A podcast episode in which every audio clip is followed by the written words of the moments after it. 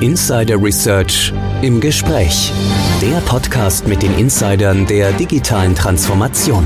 Ihr Podcast News Anchor und Moderator ist Tech Analyst Oliver Schoncheck. Hallo und herzlich willkommen zu unserer neuen Ausgabe von Insider Research im Gespräch, der Podcast mit den Insidern der digitalen Transformation. Mein Name ist Oliver Schoncheck, ich bin News Analyst bei Insider Research. In diesem Podcast geht es um Hyper-Automation, intelligente Dokumentverarbeitung und Prozessautomatisierung. Zum Hintergrund. Zwei Drittel der Unternehmen in Deutschland sehen digitale Geschäftsmodelle als Voraussetzung für künftigen wirtschaftlichen Erfolg. Aber zwei von drei Unternehmen halten sich für Nachzügler bei der Digitalisierung. So zumindest eine Umfrage des Digitalverbands Bitkom. Die Marktforscher von Gartner sagen, die sogenannte Hyper-Automation wäre keine Option mehr für die Digitalisierung, sondern sie wäre zwingend notwendig. Nun, fehlt dann Hyper-Automation den Unternehmen bisher? Und was ist überhaupt Hyper-Automation? Und wie wird sie zum Digitalisierungsschub, den scheinbar viele Unternehmen ja noch brauchen? Darüber sprechen wir nun mit Thomas Schneider. Er ist CEO von Innovo. Hallo, Herr Schneider. Hallo, grüß Gott, Herr Schoncheck. Hallo, schön Sie im Podcast zu haben. Und ich habe jetzt in meinem Intro über den Digitalisierungsschub gesprochen. Und da möchte ich nochmal drauf zurückkommen, weil wir sprechen sehr viel davon und sagen, die Corona-Pandemie hat einen Digitalisierungsschub gebracht. Ja, stimmt, aber trotzdem, die digitale Transformation kommt ja in vielen Branchen irgendwie noch nicht so richtig voran. Können Sie uns sagen, woran liegt das eigentlich? Was sind die größten Hindernisse? Ja, ich denke, äh, die Corona-Pandemie hat den Unternehmen schon mal aufgezeigt, wo sie stehen im, im Rahmen der Digitalisierung von den Unternehmensprozessen. Ähm, die Menschen waren mehr im Büro und plötzlich hat man gemerkt, ähm, huch, ich muss ja in die IT investieren, ich muss äh, Homeoffice möglich machen, ich muss Remote-Zugänge ermöglichen, aber viel, viel schlimmer, ich muss Dokumente digitalisieren. Das ist ja was, was Unternehmen schon seit 20, 30 Jahren machen. Also manche zumindest, viele, einige. Ähm, aber wie geht es denn mit der intelligenten Verteilung von diesen Informationen? Und da haben viele Unternehmen jetzt in der Pandemie ihre Schwierigkeiten festgestellt und mal angefangen mit den Grundlagen einfach mal Papier zu digitalisieren. So schlimm wie es klingt, ja. Ähm, aber viele Unternehmen waren oder sind, waren ähm, vor, vor der Pandemie immer noch auf dem Stand, dass Papier durch die Organisation läuft. Andere Unternehmen waren ja auf dem Weg, weitere Insellösungen zu schaffen, um vielleicht digitale elektronische Signaturen auf Verträgen aufzubringen. Also alles Teillösungen letztendlich, die ja, wie Pflaster letztendlich auf den Schmerz ja, oder auf die Wunde gelegt wird, ja, um über die Runden zu kommen. Mhm. Also äh, verstehe ich es richtig. Äh, man hat so digitalisiert, aber eher so in Teilbereichen durchgehend nicht. Und jetzt hat man festgestellt, ja, hm, jetzt dezentrale Datenverarbeitung klingt gut, aber wir haben eigentlich das papierlose Büro noch gar nicht. Es liegen einfach Dokumente in, in der Firma rum. Und wie kommen die jetzt zu den Mitarbeiterinnen und Mitarbeitern? Wir müssen diese Dokumente digitalisieren. Und das ist natürlich, deshalb hat man es auch zum Teil eben auch eben noch nicht gemacht. Das ist natürlich auch ein Aufwand und äh, das ist dann, wenn man es nicht äh, richtig macht, vielleicht fehleranfällig. Und man würde das gerne ja automatisieren. Also irgendwie, wie man sich vorstellt, einen großen Stoß Papier irgendwo rein und dann wird das alles digitalisiert, möglichst automatisch. Und Digitalisierung soll ja auch Automatisierung ermöglichen, soll ja dazu führen, dass mehr automatisch ablaufen kann. Und jetzt habe ich eingangs gesprochen von dieser Hyper-Automation und von den Marktforschern von Gartner, die darüber gesprochen haben. Da frage ich mich, was kann man sich darunter vorstellen? Automation, ja klar, aber Hyper? Also das wäre meine Frage. Was, was ist das denn? Und würden Sie auch sagen, die ist zwingend erforderlich, so wie Gartner das sagte? Definitiv. Also ich glaube, wir müssen aufpassen, dass wir niemanden Angst machen mit schon wieder einem neuen Buzzword, ähm, was ja die Branche allzu oft macht. Ja. Also ich verstehe natürlich die Unternehmen, dass die ähm, auch in einem gewissen Grad irritiert sind. Was gibt's denn alles ja an, an Technologien und, und welchen IT-Trend muss ich denn hinterherlaufen? Was muss ich denn unbedingt beschaffen? Und, und dann passiert es natürlich, dass sogenannte Insellösungen entstehen für unterschiedliche Bereiche äh, in Organisationen, in unterschiedliche Fachbereiche. Dann passiert es auch, dass äh, ja irgendwie Insellösungen in der IT entstehen, ja, dass dann vielleicht, wir kommen dann später bestimmt nochmal drauf auf das Thema, dass Robotics-Lösungen geschaffen werden, dass Unterschriftenlösungen geschaffen werden, dass CRM-Systeme eingeführt werden. Das hat alles seine Daseinsberechtigung. Aber Hyper-Automation geht deutlich über das hinweg. Ja, und Hyper-Automation ist aus Gartner-Sicht äh, der, der, der Weg in die richtige Richtung, um die vielfältigen, unterschiedlich ausgeprägten IT-Systeme und Fachanwendungen intelligent miteinander zu verknüpfen, um dann darin menschliche Entscheidungsprozesse abzubilden. Ja, menschliche Entscheidungsprozesse, die wir vorher hatten in der, in, in der Welt vor Hyperautomation, wenn man so will, als Papier durch die Organisation gelaufen ist, als E-Mails irgendwo in Postfächern eingegangen sind und von Abteilung A zu Abteilung B, vom Mitarbeiter A zu Mitarbeiter C, hier nur in Kopie. Und irgendwie gab es Unternehmensprozesse letztendlich, die dann über verschiedene Systeme hinweg immer wieder Medienbrüche hatten. Ja, und, und diese Medienbrüche gilt es zu eliminieren. Und das ist Hyper-Automation letztendlich, um einerseits die Konnektivität zwischen den vielen Systemen herzustellen, andererseits aber auch die intelligente Verknüpfung und Routing, Steuerung der Informationen, Daten und Dokumente sicherzustellen. Das alles ist so vielleicht zusammengefasst der Überbegriff der Hyper-Automation, um damit Prozesse zu schaffen, die Ende zu Ende automatisiert werden können. Mhm, also das kann ich mir jetzt eigentlich ganz gut vorstellen, dass Sie das schön beschrieben haben. Also einerseits Insellösungen äh, abschaffen, indem man die intelligent verknüpft, also die Medienbrüche vermeiden und dann auch äh, die Prozesse so intelligent zu verbinden und zu steuern, dass die Entscheidungen von uns Menschen eben äh, unterstützt werden, dass wir keinen Mehraufwand haben, weil wir irgendein Dokument, was da schon vorliegt, irgendwie da reinbringen müssen und äh, dass man das sozusagen wirklich stromlinienförmig macht. Und Sie haben ja eine Lösung. Innovo hat da eine Lösung, die schon heute Hyper-Automation ermöglicht, sagen Sie weil das klingt so ein bisschen, ist ja oftmals so bei Prognosen der Marktforscher nach Zukunftsmusik. Sie sagen, Sie haben das ja schon. Was genau bietet denn Ihre Plattform?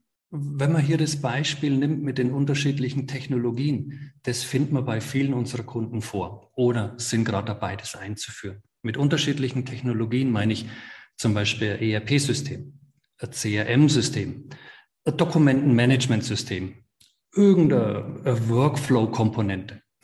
Aber da sind wir ganz schnell wieder bei den, bei den isolierten Insellösungen. Jedes dieser Systeme benötigt Daten, Dokumente und Informationen.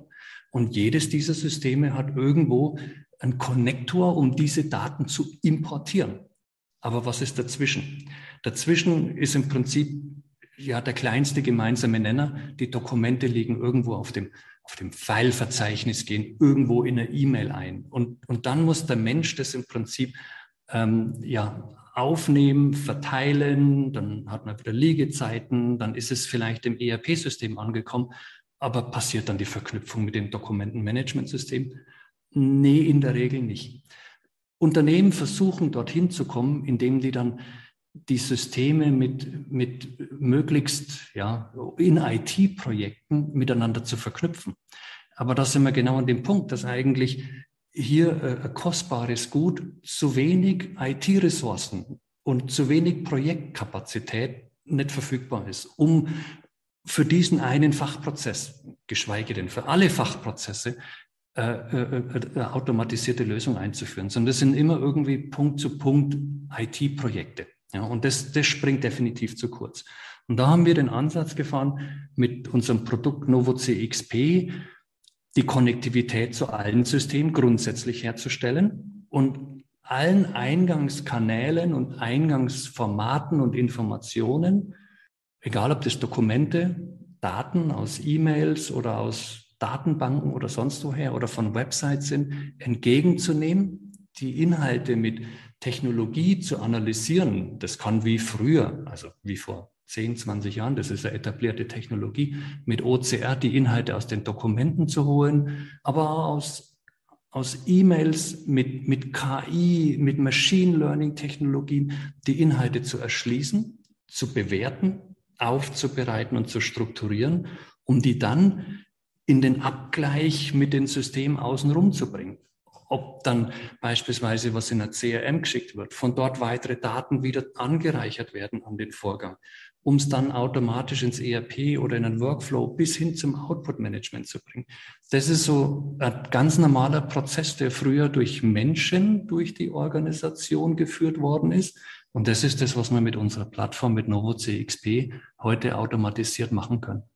Also Sie können, äh, wenn ich es mir so vorstelle, alle Eingangskanäle, ob das jetzt E-Mail ist, ob das ein Brief ist, es kommt als Papierdokument an, wird also intelligent, werden dort die Inhalte erfasst, ob die jetzt strukturiert oder unstrukturiert sind. Da nutzt man eben dann die auch zum Beispiel künstliche Intelligenz, damit man eben schauen kann, äh, wie erkenne ich, was ist das in dem Dokument, wo soll das hin? Äh, und diese Informationen können Sie dann durch Ihre Konnektoren in die verschiedenen Systeme bringen. Dadurch werden sozusagen die Insellösungen äh, zusammengeführt, das wird verknüpft, es genau. gibt dann keine Insellösungen mehr und jetzt stehen diese Informationen zur Verfügung, können dann weiterverarbeitet werden bis hin sozusagen zum Output-Management. Das, was wir als Menschen eben immer so als Brücke machen mussten, wir haben dann einen Brief be äh, bekommen, haben dann gelesen, aha, dann haben wir es in die Datenbank eingetragen, dann haben wir danach eine E-Mail dazu geschrieben und da kann man eben ganz viel davon automatisieren. Genau. Und Jetzt gibt es da ja eine ganze Reihe, Sie haben ja schon vorher gesagt, bei Hyper-Automation, das sind immer so Begriffe, die einen vielleicht im ersten Moment auch, wo man sagt, was ist denn das schon wieder? Aber es gibt ja noch eine Reihe anderer Begriffe. Sie haben eben von Robotic Process Automation oder haben gesagt mit Robotikprozessen äh, da auch das kurz erwähnt. Vielleicht können Sie uns da auch noch mal ein bisschen Licht reinbringen, was das alles sozusagen ist oder wie das zusammenspielt. Also da gibt es ja sowas wie Business Process Management, wir haben kurz angesprochen Machine Learning oder KI, Robotic Process Automation. Wie, wie kann man sich, wie, wie spielt denn das zusammen, dass man nachher Hyper Automation bekommt? Oder äh, kann man sagen, Hyper Automation bedient sich all dieser Technologien? Oder wie, wie kann man sich das vorstellen? Also jedes einzelne System hat, hat einen gewissen Leistungsschwerpunkt eine Daseinsberechtigung, definitiv. Ja. Ähm, äh, die BPM-Komponenten, Business Process Management, das ist natürlich was, was die, die, die Auto oder die Workflows durch die Organisation ähm, ermöglicht. Ähm, das geht oftmals für kleine Teilprozesse, um vielleicht Dokumente von A nach B zu bringen, um vielleicht irgendwas ins Archiv zu bringen, vielleicht auch größere. BPM ist entscheidend, um, um grundsätzlich das Handling von Informationen und Daten durch den Geschäftsprozess zu bringen. Um die Intelligenz dazu zu bringen, brauche ich Technologien, um die Inhalte zu erschließen, die in strukturierten oder unstrukturierten Daten oder Dokumenten, wie Sie das gesagt haben, vorliegen. Jetzt ist äh, ein Wandel passiert da in der, in der digitalen Welt, dass immer mehr Informationen nicht mehr in Dokumenten verfügbar sind, sondern dass, dass Informationen auch in Daten daherkommen. Ja? Ähm, also das heißt, ich brauche verschiedene Wege, um letztendlich den Content, den Inhalt zu erschließen, aufzubereiten, validieren und zu strukturieren.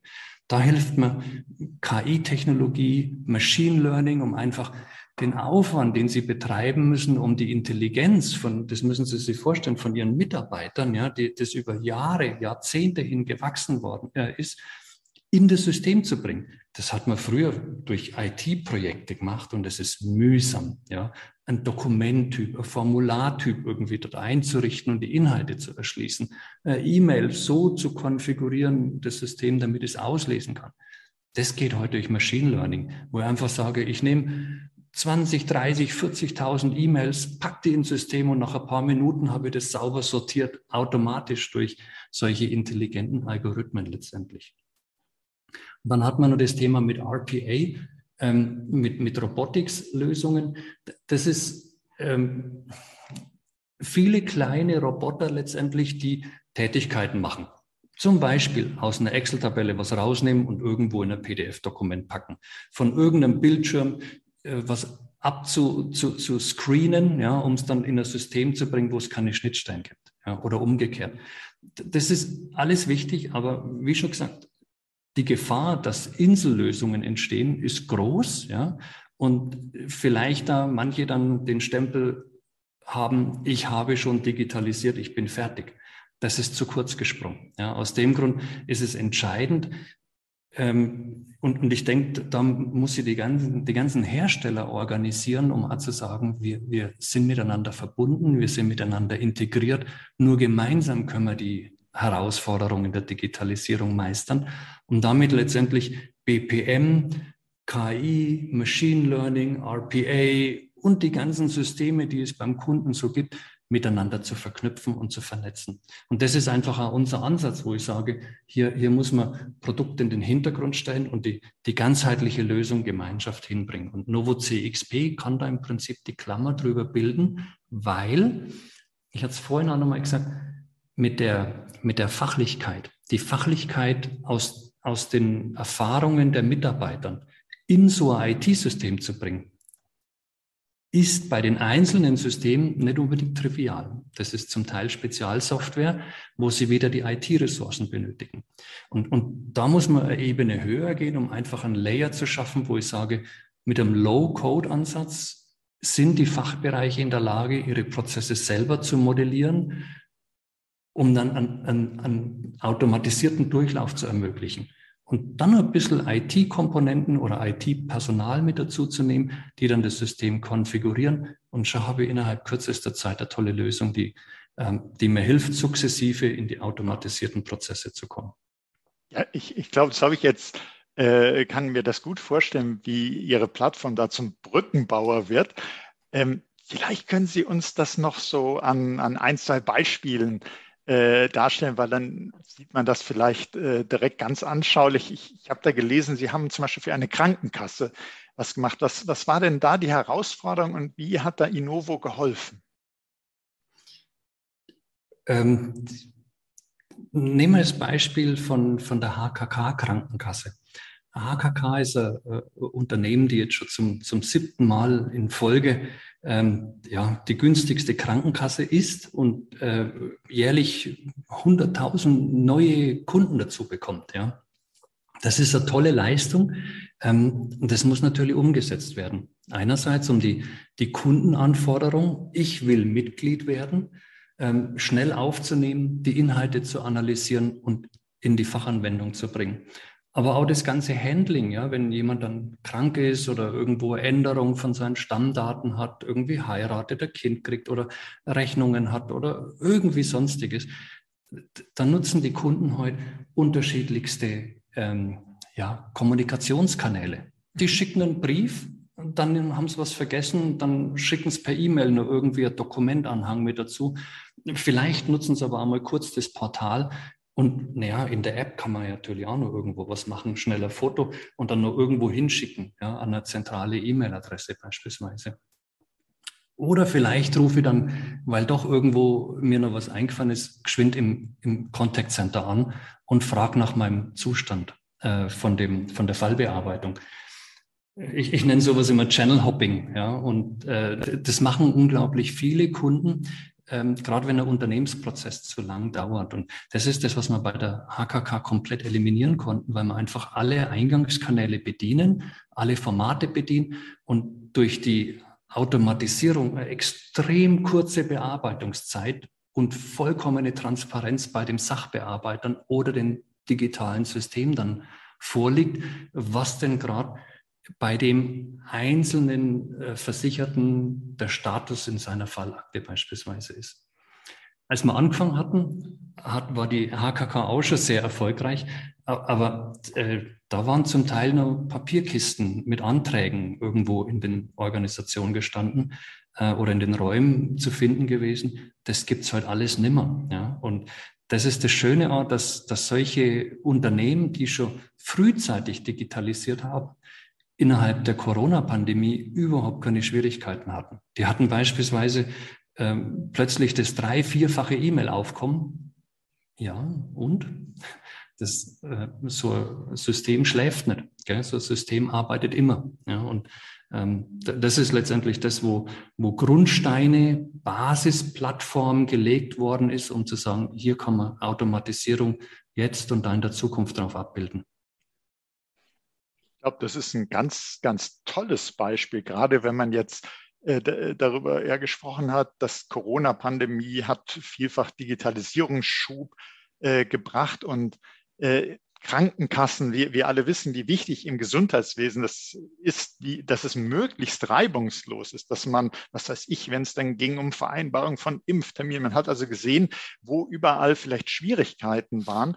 Und äh, wenn eine Krankenkasse den äh, Kunden, die Kundin so äh, betreuen kann, dass wirklich aussieht wie aus einer Hand und ich verschiedenste Kanäle bedienen kann und trotzdem ist sozusagen mein Gegenüber informiert, weiß, äh, wo ich gerade stehe mit meiner Anfrage, dann ist das natürlich eine, eine ganz tolle äh, Leistung, äh, gerade in einer Situation, wo man äh, sehr oft vielleicht die Krankenkasse kontaktieren muss und andere äh, Entscheidungsträger, andere Aufgabenträger im Gesundheitswesen äh, wirklich dringend braucht und dann sagt, ja, äh, helft mir jetzt, was, was muss ich jetzt tun? Und dass da eben nicht durch Medienbrüche wertvolle Zeit verloren geht, das ist dann natürlich wirklich ein tolles Beispiel. Aber ich habe gesehen, äh, Sie sind nicht nur im Gesundheitswesen aktiv und hilfreich, sondern Sie haben zum Beispiel auch dem Standesamt Wiesbaden helfen können. Was, was, um was ging es denn da? Ja, das, das Stichwort digitale Servicequalität ja, ähm, ist letztendlich für die Zukunft äh, das Entscheidungskriterium von, von Kunden, von Bürgern zu sagen, mit denen möchte ich zusammenarbeiten. Ähm, das ist im, im öffentlichen Auftraggeberumfeld ein bisschen anders geartet. Ja. Ähm, dort müssen wir als Bürger hin. Ja. Aber das, das Tolle an dem, an dem Standesamt Wiesbaden ist, die Kollegen hatten sich nie zufrieden gegeben mit dem, was, was so an, an staatlichen Lösungen irgendwo da ist. Ja. Und die hatten schon frühzeitig angefangen zu sagen, wir müssen weg von, dem, von den Archiven. Wir müssen weg von den Papierarchiven für Familienbücher und Geburtenbücher. Wir müssen diese digitalisieren. Und das war eigentlich schon äh, äh, Initiative, noch bevor das Online-Zugangsgesetz verabschiedet worden ist. Ich meine, das ist ja jetzt auch äh, ein Riesenhype, ja, dass äh, in dem Online-Zugangsgesetz im Prinzip wir als Bürger ähm, digital auf unsere ja, äh, Kommunikation mit den Ämtern äh, äh, zugreifen können, beziehungsweise die digital ausführen können.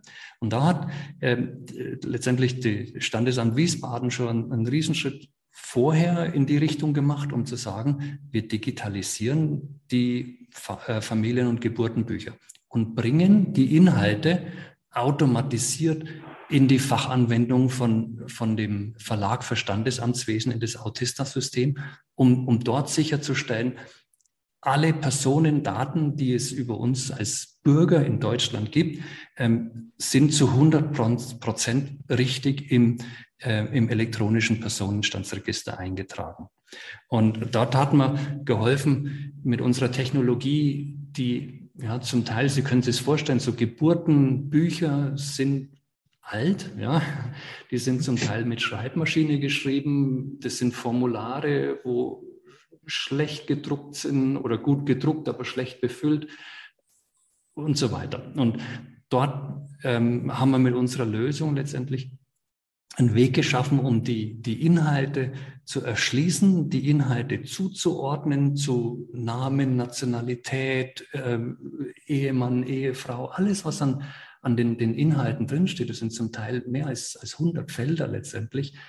Das dann so aufzubereiten, dass es zu, zu der Autista-Lösung vom Verlag für Standesamtswesen, der in Deutschland alle Standesämter mit seiner Lösung versorgt, überführt, dort sauber bewertet und digital signiert wird, um es dann ähm, elektronisch zur Verfügung zu stellen. Und, und, da ist das Standesamt Wiesbaden auch ein Vorreiter für, für die anderen Standesämter in Deutschland, um, um einen Beweis anzutreten, dass sowas, so eine Investition sinnvoll ist und, und Notwendigkeit für die Zukunft. Ja, und vielleicht eingehend nochmal, was sind eigentlich die Schwierigkeiten, die wir in der Digitalisierung haben. Dort merkt man einfach, dass man äh, ja, Schritte vorwärts macht durch gesetzliche Vorgaben, aber dann die Umsetzung letztendlich, ja, mit dem OZG und mit, mit den ganzen Initiativen, besondere Behördenpostfach und was es alles so gibt. Man schafft wieder gewisse Fassaden, man schafft vielleicht ein Online-Portal, ja, wo man sagt, dort können die, das schaut super aus, ja, dass plötzlich eine Gemeinde oder Amt irgendwo digital ist. Aber was bringt mir das, wenn im Hintergrund die Dokumente liegen bleiben oder ausgedruckt werden oder E-Mail generiert und dann wieder von Mitarbeiter A zu B und so weiter weitergeleitet werden? Sondern da muss man dann eigentlich ja ganzheitlich denken in End-zu-End-Prozessen, wie ich vorhin schon gesagt habe. Und da hat man mit dem Standesamt Wiesbaden und dem Verlag für Standesamtswesen eine tolle End-to-End-Lösung, die beispielhaft ist für viele Anwendungen in der öffentlichen Verwaltung.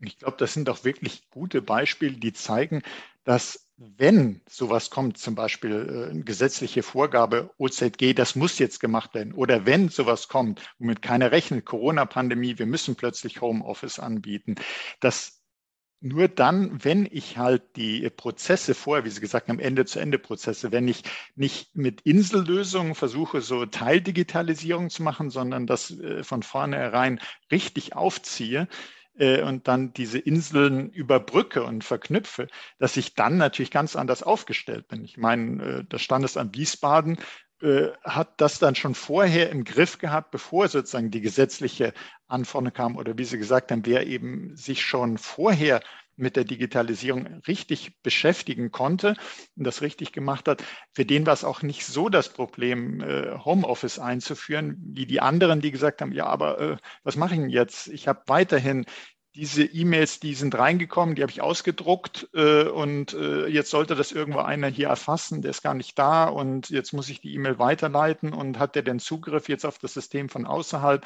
Und also da war ganz, ganz viel natürlich erstmal äh, auf die Schnelle zu lösen und Leider dann hat es auch nicht immer so gut geklappt, wie man sich das gewünscht hat. Dann, wie Sie es gerade beschrieben haben, wurde vielleicht eine Fassade gebaut, dass man sagt, ja, haben wir ja alles aber dahinter purzeln immer noch die E-Mails raus, die irgendjemand dann äh, anderweitig erfassen muss. Jetzt haben wir zwei wirklich spannende, schöne Beispiele mit dem Gesundheitswesen, mit der Krankenkasse, Behörden, das äh, Standesamt. Die sind sicher auch in anderen Branchen unterwegs. Wenn jetzt jemand zuhört und sagt, ja, toll, also schöne Beispiele, gucke ich mir auch gern nochmal danach an, weil wir werden ja zu diesem Podcast Show Notes veröffentlichen. Da sind dann auch diese Anwendungsbeispiele mit drin. Aber wenn jetzt einer sagt, ich bin aber aus einer ganz anderen Branche, das ist für Ihre Lösung sicherlich auch kein Problem. Sie sind da äh, branchenübergreifend tätig. Absolut. Also wir, wir haben unsere Wurzeln auch im, im Bereich der, der Banken und Versicherungen. Ja, ähm, die haben vor, vor vielen Jahren schon angefangen, Papier zu digitalisieren, sind heute dann auch in, den, in, den, in der digitalen Kommunikation. Wir sind in der Logistik unterwegs, wir sind in der Industrie unterwegs, ähm, querbeet eigentlich. Also die Anforderungen sind, sind groß überall unterschiedlich. Und ich, ich denke, so wie es jetzt auch aus den Use Cases rauskam, wir sind deswegen so, so hochgradig automatisiert mit unseren Kunden unterwegs, weil wir eng mit den Fachanwendungen integriert sind und mit den Systemen. Und da braucht es dann oftmals auch entsprechendes Know-how über die Fachlichkeit. Es braucht Know-how über die äh, die Sprache dieser Branche letztendlich, ja. Und dort arbeiten wir dann auch mit Partnern zusammen, die dann vielleicht spezialisiert sind auf, auf einen gewissen Bereich im, im Umfeld von der ganzen Finanzwirtschaft, ja, ähm, um, um in dem ERP-Umfeld irgendwie die richtige Sprache zu sprechen. Aber auch in, in einzelnen Fachbereichen, wie zum Beispiel im, im Personalmanagement, ja, oder in der, in der Supply Chain Management, in, in der, in der, ja, im Contact Center Lösungen. Zum Beispiel im Contact Center hat man wieder ganz andere Anforderungen. Und, ähm, die, Plattform, die wir da anbieten und die, die Lösungen, die wir letztendlich entweder direkt oder mit unseren Partnern implementieren, die sind deshalb erfolgreich, weil wir einfach genau auf die Unternehmensbedürfnisse und die, die neuen digitalen Prozesse eingehen und die gemeinsam umsetzen können. Also kann man sagen, Innovo äh, hilft dadurch beim Digitalisierungsschub, äh, weil Sie wirklich äh, genau hinschauen, auch wirklich das Passen zu den Fachanwendungen machen, nicht einfach sagen, äh, jetzt machen wir mal das Papier digital, sondern es geht ja wirklich darum, was sind das für Inhalte, wo gehören die hin, wie sind die Prozesse und wie schaffe ich es, dass ich hier nicht nur so einen kleinen Digitalisierungsschub mache, sondern durchgehend durch den ganzen Prozess. Ähm, können Sie noch mal so am Schluss zusammenfassen und sagen, so die Vorteile einer Lösung wie Innovo äh, für den Digitalisierungsschub und wie man da vielleicht, wenn Sie es hätten, für, was man da auch vielleicht einsparen kann, wenn, wenn man sagt, äh, wie hilft mir das in den Prozessen? Wenn Sie da mhm. aus Projekten irgendwelche Erfahrungswerte haben, sehr gerne auf jeden Fall. Vielleicht noch mal so kurz die Vorteile Ihrer Lösung äh, zusammenfassend. Ja, ähm, ich denke, das, das Entscheidende ist wirklich, wenn man mit, mit Kunden in Kontakt tritt, dass man keine Software von der Stange hat. Ja? Also es gibt viele Angebote im Markt, die, die sind out of the box. Ja? Und da muss sich der Kunde letztendlich der Arbeitsweise mit dem System anpassen. Und damit schafft man wieder kleine Insellösungen für genau dieses Produkt. Unser Ansatz ist eher ein anderer, dass man sagt, ich habe eine, eine komplett offene Plattform, die sie an, alles, an alle Systeme anbinden lässt, ganz einfach. Ich habe eine Plattform, die sie, die alle eingehenden Informationen aus allen Kanälen in allen Formaten entgegennehmen kann. Und ich habe eine, eine Lösung, die es mir erlaubt, ab dem Eingang der Information bis zum Abschluss des Prozesses den gesamten Workflow zu orchestrieren. Und abhängig von den Eingangskanälen und, und den Inhalten und dem fachlichen Verarbeitungsprozess, der bei jedem Kunden anders sein kann und ist, ja, jeder Kunde macht das Gleiche. Wenn man jetzt mal bei den Krankenkassen bleibt, die haben alle die gleichen Kunden, die haben alle die gleichen Versicherten, die haben alle das gleiche Zielsystem, die verarbeiten alle die gleichen Informationen und jeder macht es anders.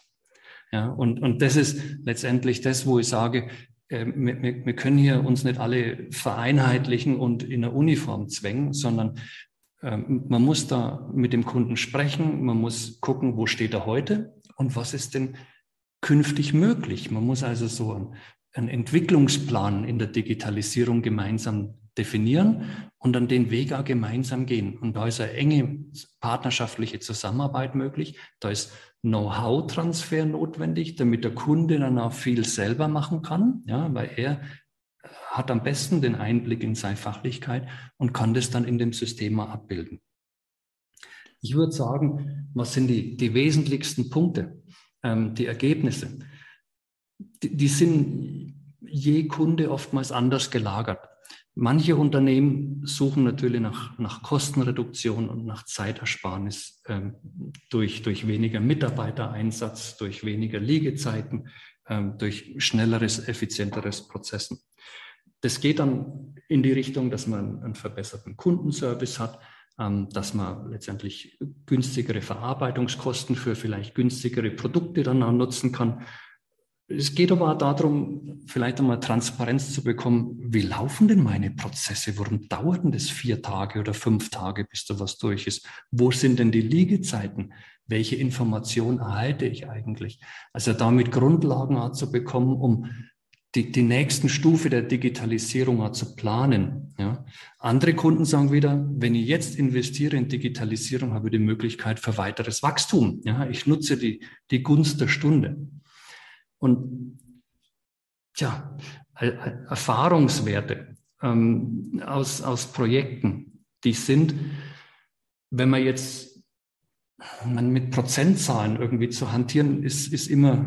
Äh, das, das habe ich jetzt äh, auch verstanden. Das heißt, es kommt eigentlich sehr auf den äh, jeweiligen Fall an, welche Ziele habe ich als äh, Unternehmen, als Behörde, als Organisation und ähm, ob man jetzt, ob der eine 15 äh, Prozent da spart und der andere hier äh, 30 Prozent schneller wird, das kommt dann jeweils aufs Projekt an. Aber ich glaube, was, was sehr, sehr schön, dass er mich das nochmal äh, herausstellen, was ich gerade so nochmal auch mitgenommen habe äh, bei Ihrem Punkt. Das ist auch, sind auch alles Punkte, die die Digitalisierung sonst, wenn man die nicht hat, bremsen. Das eine ist, dass man auch die Furcht hat eigentlich als Unternehmen, dass man sagt, oh, die Digitalisierung, da muss ich mich anpassen. Ich muss mich verändern. Sie haben uns gerade dargestellt, dass Sie gucken, jedes, jede Krankenkasse macht eigentlich das Gleiche, aber jedes anders. Und die sollen auch ruhig anders bleiben können. Sie unterstützen dabei, dass die Andersartigkeit trotzdem sozusagen äh, digitalisiert werden.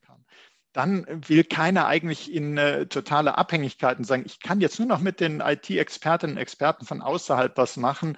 Äh, da haben Sie ja schon gesagt, zum Beispiel mit Low-Code, äh, die Fachbereiche, die können also auch ganz viel selber machen und Sie unterstützen dabei. Und was auch ganz wichtig ist, äh, die Partnerschaftlichkeit, dass Sie also wirklich zusammen mit Ihren Kunden das angehen und dass da jetzt nicht irgendwie äh, die Digitalisierungsexpertinnen und Experten von außerhalb kommen und dann sagen, so, jetzt guckt mal, das machen wir so und das müsst ihr jetzt alles so durchziehen, sondern dass man das partnerschaftlich macht und das, glaube ich, das sind äh, für mich sozusagen, ist, sind das die äh, Potenziale, die man da am meisten daraus erkennen kann. Und wenn all das nicht da ist, dann bremst das nämlich die Digitalisierung, weil man einfach Bedenken hat und sich unwohl fühlt als Unternehmen.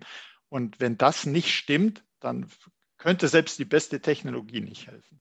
Deshalb freue ich mich da, dass Sie uns das auch nochmal so dargestellt haben, äh, Herr Schneider. Das äh, fand ich sehr, sehr spannend und interessant. Und ich hatte ja auch gesagt, dass es äh, wieder passende Links zum Weiterlesen und Vertiefen in Show Notes gibt. Also natürlich die Use Cases, aber natürlich auch was zu der Plattform, dass man sich das nochmal anschauen kann. Und deshalb möchte ich Ihnen ganz herzlich für Ihre Insights nicht nur zur Hyper Automation, sondern überhaupt in die Engstellen der Digitalisierung und was man da eigentlich noch besser machen könnte gegen Insellösungen, gegen Medienbrüche, dass Sie uns da aufgeschlaut haben, Herr Schneider. Herzlichen Dank dafür. Sehr, sehr gerne. Besten Dank. Und herzlichen Dank für Ihr Interesse, liebe Hörerinnen und Hörer. Äh, dass Sie auch diesmal wieder dabei waren und seien Sie auch das nächste Mal dabei. Und das heißt Insider Research im Gespräch, der Podcast mit den Insidern der digitalen Transformation. Und ich denke, Sie haben hier auch wieder mitgekriegt, was es heißt, die Insider der digitalen Transformation. Das ist zum Beispiel äh, jemand wie Herr Schneider, der wirklich von innen zusammen mit den Anwenderinnen und Anwendern guckt, wie stelle ich das denn an, diese digitale Transformation und dann die notwendigen Methoden und Mittel hat, um das zu unterstützen. Wenn es Ihnen gefallen hat heute, dann abonnieren Sie doch unseren Podcast. Sie finden uns auf allen führenden Podcast-Plattformen. Das war Oliver Schoncheck von Insider Research im Gespräch mit Thomas Schneider von Innovo. Herzlichen Dank, Herr Schneider. Sehr gerne. Besten Dank.